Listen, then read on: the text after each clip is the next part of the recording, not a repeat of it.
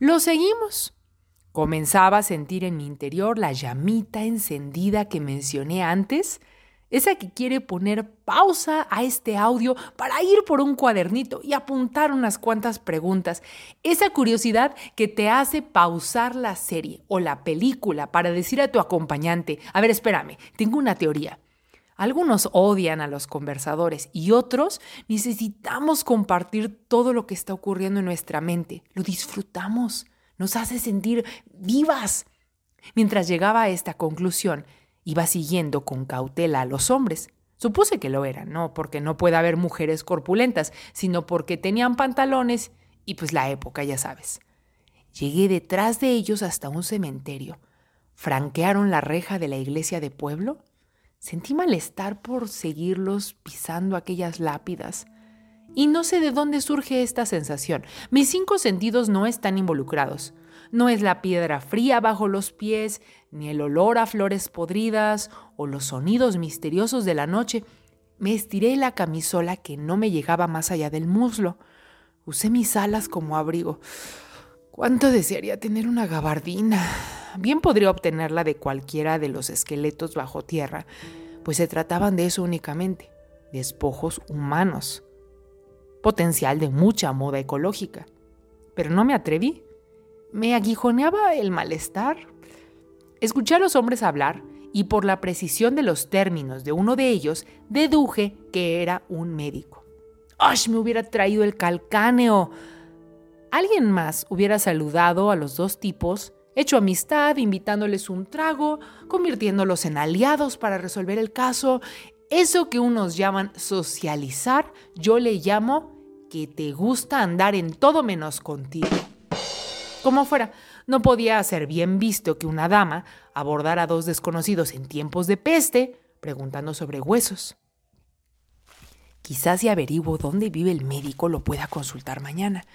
Regresé sobre mis pasos con tan mala pata que pisé hojarasca, crujió, los alerté y el que no era médico se abalanzó sobre mí, saqué las alas, ¡ay! La madre.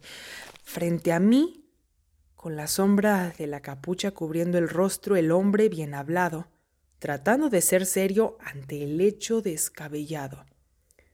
Veo que también fabricas artefactos para imitar el vuelo de las aves. ¿Qué? ¿Mis alas? Sí, sí, artefacto. Guardé las alas, no con mi intención, sino con las manos, como si se tratara de algo mecánico para aparentar.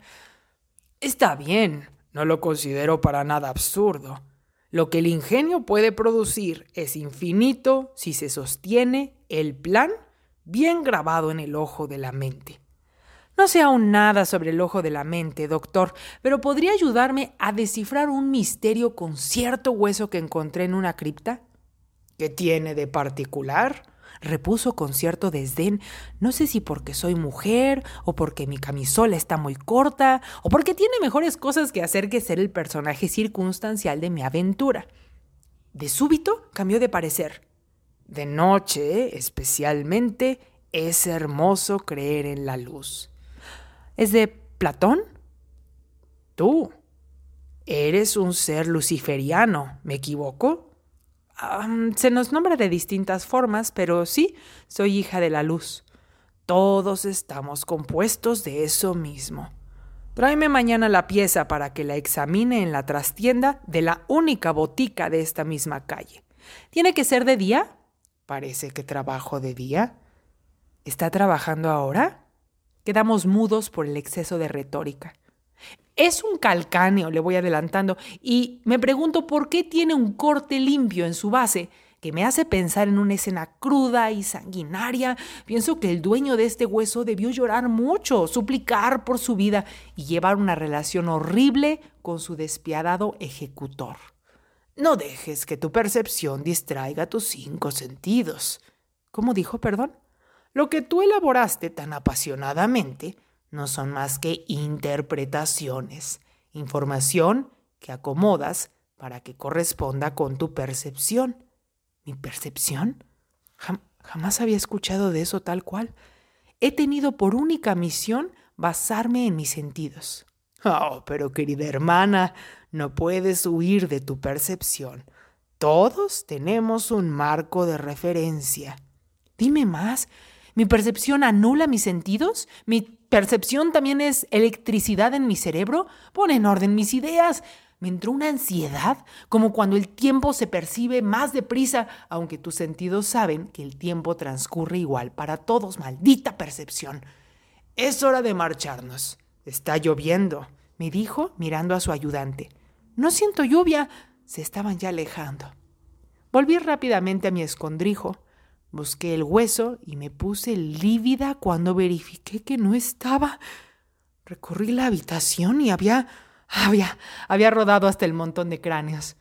Alguien tiene que limpiar este desastre. Y tú y yo sabemos a quién le tocaría.